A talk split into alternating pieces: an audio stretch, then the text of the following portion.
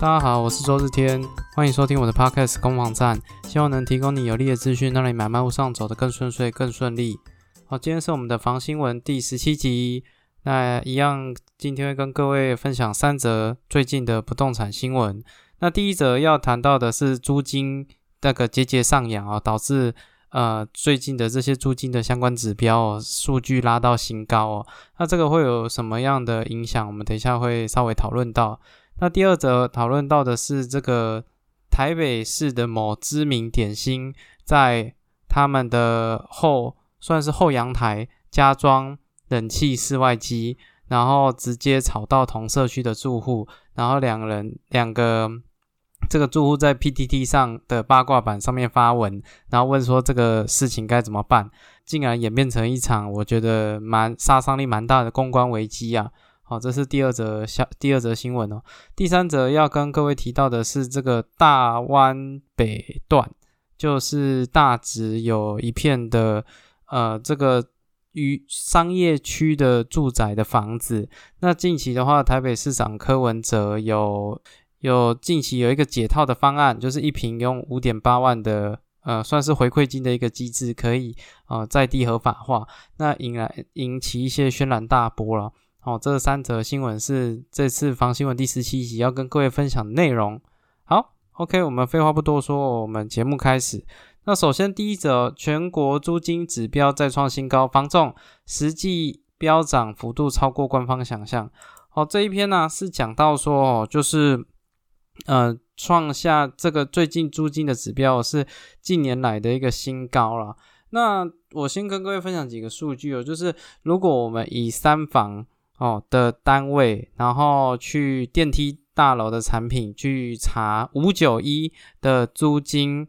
可以多少钱可以租到三房电梯大楼？如果你在台北市的话，最低要三万一千元可以租到这个大安区的安居街，我不知道那个是一个什么地方，离六张里很近啊。哦，三万一千块可以租到一个呃三十四点四平的，应该是中古大楼了。哦。那或者是花三万八千块，在台电大楼站附近可以租到那个夹层屋哦，十一楼的七楼一个夹层屋，所以大概租金可能在台北市三房三房没没有车位哦哦，以上都还没谈到有车位，好三房可能是三万五起跳，那看跳去哪，可能会到四四万多五万多都有可能。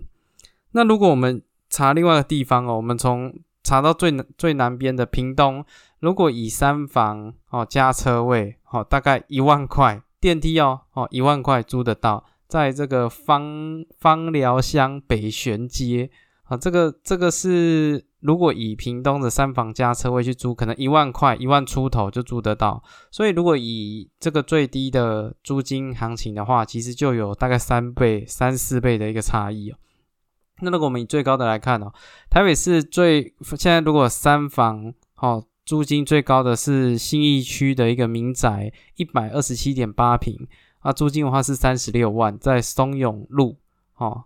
那如果是回到这个最南端的屏东哦，那是最贵的租金是这三房加车位，是一个一楼的，大概是租两万八哦。那这样的话可能就差到十倍以上啊。啊，所以其实租金的差异在北中南的各地哦，落差真的是蛮大的。光是屏东跟台北，哦，最少的租金，最最低的租金哦，是差三倍多，最高的租金可能差十倍以上。所以其实这个租金的状况确实是有很大的一个变化哦。那其实如果呃，如果以这七都啦，七都台北。新北、桃园、新竹、台中、台南、高雄，啊，这七都的住宅租金开价的一个变化来看，涨幅最多的是新北，哦，一平现在已经到一千一百二十五块了，哦，那如果涨幅最低的，哦，涨幅最低的是台北，哦，因为台北可能原本租金就很高，台北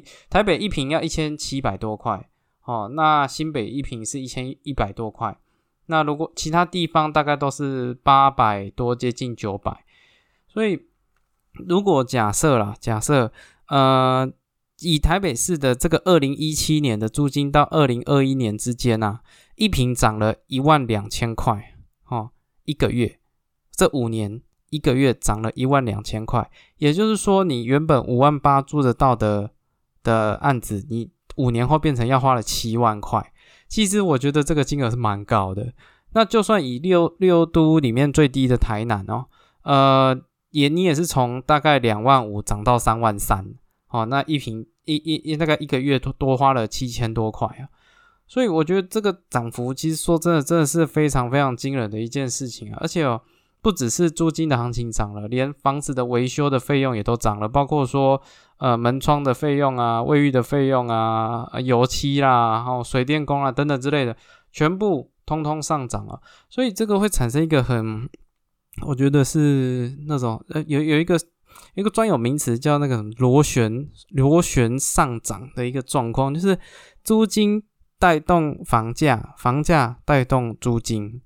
哦，你你你一买房子买的越高，你租就会租越贵，因为会有投报率的问题。啊，你租的越贵，那你这行情又会因为投报率又在往上拉，然后变成这种螺旋的效应，一直互相互相带动哦。所以这个租金上涨的问题，我觉得其实呃，为为什么会出现这个状况？有其实租赁的市场哦，远比各位想象中的来的大哦，租赁不只是呃没有去买房子的人，哎，当然没有去买房子的人会去租房子啦。哦，你总要有一个地方住嘛，如果没地方住，你还是要租房子嘛。那问题来了，有一些像像现在台北市有很多的那个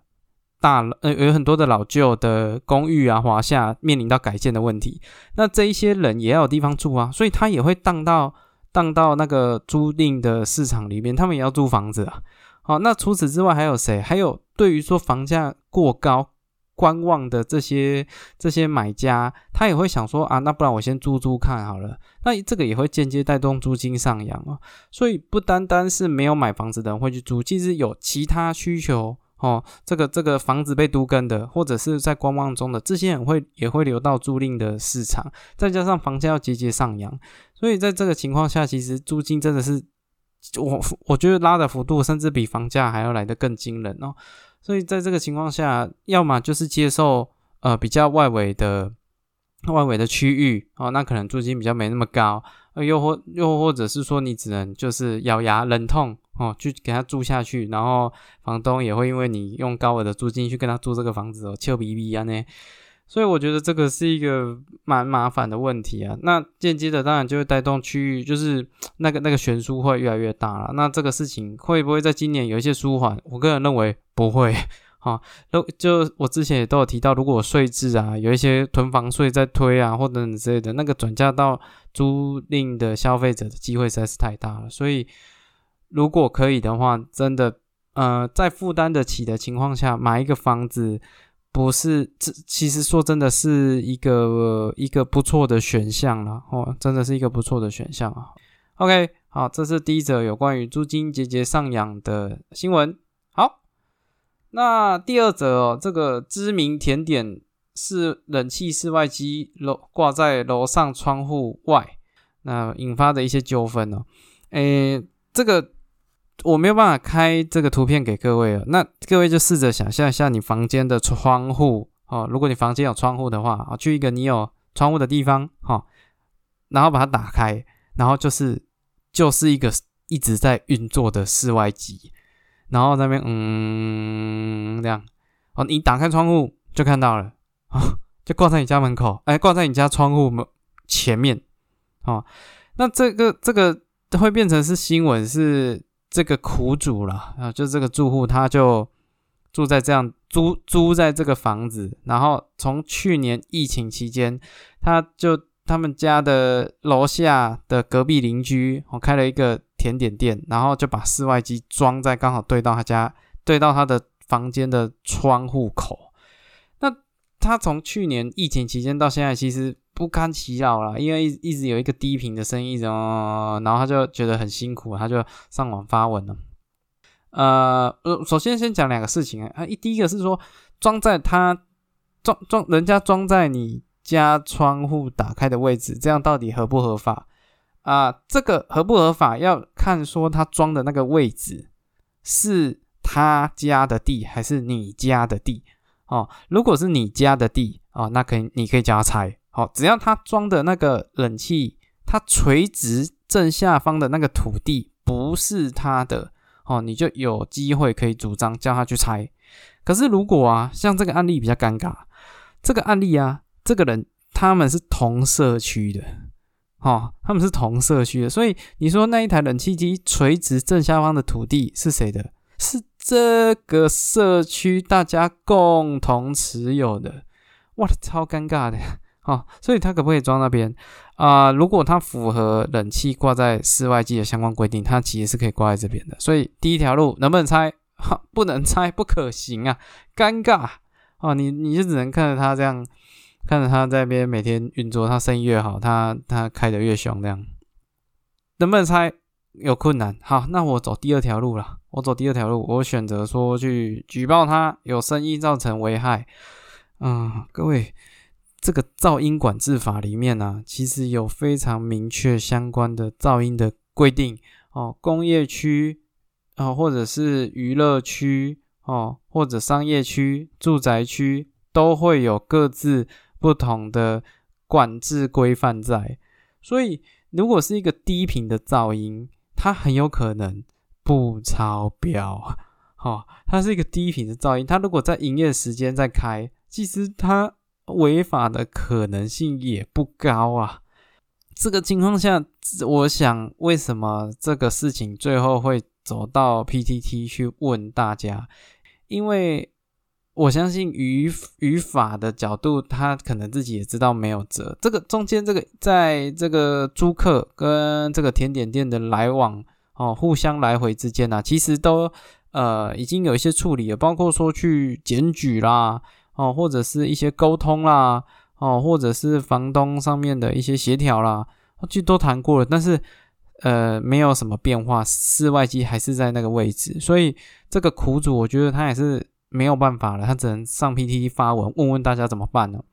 那这个尴尬的来了。哦，这个在这个过程里面，当然室外机还一直在那边嘛，只是说这个发文的过程啊，我不知道是什么原因，可能也许是作者的关系，也许是网络这个漏收的很厉害的关系，就被人家查到这一间甜点店在哪边哦，在哪边？那呃，他反正他是在大安区的一个巷子里面哦，哦，详细哪一间就就就不多提了，因为他现在已经弄到他的。官官方 FB 已经关闭了，好，已经关闭了。因为这个事情爆发，这个店家有发了一篇文章去做一些澄清，只是说在这个时代啦，你这个店家要澄清去讲一些事情，我觉得呃很你很难抓准哦风向是怎么走的，所以这个事情啊，最后变成大非常多的网络乡民哦去 FB 或者是 Google。评论里面啊，疯狂的留负评，好，给予非常大的这个这个舆论上面的压力啊。那弄到最后，他发了一个声明稿，结果没有达到声明的效果，反而造成了这个网民的情绪宣泄的一个管道了。到最后关站了，我觉得对他们的杀伤力很大，哦，非常非常大。这其实也更凸显一个公关危机了。所以这种事情啊，我我我不知道说他们的心态怎么想，他有想说于于情于理于法我都都没有违法，那你要叫我去猜，这样也不合理。确实没错，于情于理，哦，呃于于法于理你都可以装在那边，可是于情说不过去啊，哦，所以这个事情目前我在猜，嗯，他们原本也许他们可能没有料到要花到这么大的成本。啊，没想到这个网络的舆论压力这么大，我不知道这个事情后续会会怎么发展，但我觉得这是一个不好的示范呐。如果今天真的是一些法律上站得住脚的问题，还是要啊诚心的跟人家讨论跟沟通，即便对方无理，你今天是开店做生意的，我觉得也是退一步海阔天空啊。哦，这个是给这个甜甜店的一些建议哦。那我想现在造成的伤害绝对比移走那个室外机来的更大哦。绝对比移走那个室外机更大，那后续再看怎么样进行了。OK，好，这个是第二则要跟各位分享的新闻。第三则是这个最近的一个争议啊，大湾北段以后如果大家有听到这个词，就知道说他在谈的是大直的这个商业区住宅的争议哦。总共这个地段呢有一千六百七十八户。哦，这个事情大概从一百零五年就一直的呃浮上台面哦。在大直的这一片呃广大的区域里面，它都是商业区哦。照理来讲是不能做住宅使用，可是因为种种历史背景啊，你说当时的台北市政府怠惰啊，都可以。总而言之，在那个区域就产生了非常非常多的住宅哦。那住宅的话，就就就很尴尬啊。你照理来讲，商业区是不能做这个住宅去行销啊、广告等等之类的。所以就被这个开罚了，哦，中间还有包括内政部啦、监察院啊、我台北市政府啊等等的租方协调跟沟通啊，那当然最无辜的住户了。这个据说在一百零五年、一百零五年到一百零六年的期间，总共呃被开了这个这个一百一千六百七十八户，包括有些是社区，有些是个别的户别，被开了九百零九张的罚单，每张罚单哦，好像从啊，三好像三千到六万不等吧。哦，总而言之是一个，我觉得是一个，嗯，政府机关有点渎职的一个事情啊。嗯，啊，抱抱歉更正了，不是三千到六万，是六万到二十万。哦，的金额大概是六万到二十万。哦，这样开开开开开开了九百零一张，这真的是一个悲剧啊。哦，那。所以最现在目前现在还在还在还在争议中，这个内政部跟这个地方机关呢还在还没有达成一个共识啊。那我先讲结论，如果五点八一平一平，如果如果一平啊花五点八万的回馈金哦，就可以就地合法。假设是四十平的房子，哦，五点八平，呃，五点八万一平的话，那总共就是两百三十二万。好，两百三十二万可以让你的房子商业区变住宅区，O 不 OK？我觉得 OK 啦。好，以我个人的认为，我觉得 OK 啦。因为如果它商业区，它其实都面临到未来都有一些风险。如果现在呃缴这些回馈金可以合法化，我觉得大家各退一步嘛。当初买这个房子，我也不是故意。去去去做这这样的使用，当初建商就是，呃，我觉得这件事情该罚的是建商啊，当然，在那个地方机关是最该被罚的啊，其次就是建商了，最不应该罚的是住户。可是因为法规上面这个相对人，哦就是住户在使用嘛，你也只能罚住户了。哦，所以你说两，如果讲是四十平花两百多万，然后商业住宅、商业区的住宅变成正常的住宅区。我觉得，我觉得合理，因为其实在这个时间以前，这是一百零五年的事情，现在也已经一百一十一年了，总共已经六年过去了。我相信这些住户也已经，他们很很辛苦啦，都面临到不论说是卖屋时，人家都说啊，你们家是这个违法的使用啊，或者是在在销售上面啊，遇到一些困难哦，我觉得对他们来讲是不公平的。如果这样的一个结论。好啊，你说如果就经济的角度划不划算？老实讲，我也觉得蛮划算的，因为毕竟增幅增值的幅度还是还是显而易见嘛。毕竟大值，美丽华那一带，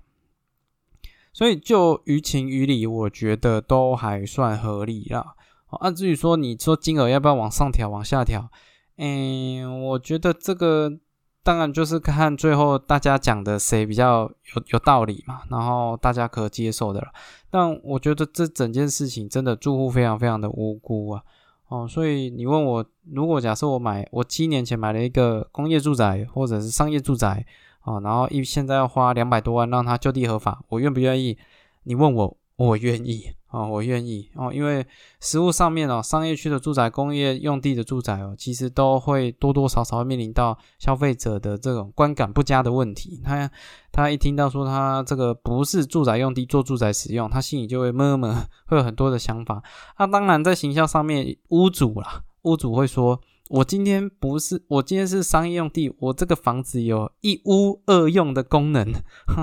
它可以做商业使用，也可以做住宅使用。哇，你看这不是一石二鸟吗？嗯，这就是看事情的角度不同，大家结论会不太一样啊。但是实物上面真的很多很多的这个这个消费者对于说非住宅用地做住宅使用的这件事情，还是有很多的担忧。所以如果付一些钱哦，然后能解决这问题，大家有共识，我觉得是比较好的。那至于说台北市怎么走，我觉得也会间接影响到哦这个其他的各地区域这个事情以后会怎么进行了。OK，好，这个是大湾北段的这个纷争哦，还在进行中哦，请大家可以持续关注。OK。好，这以上就是今天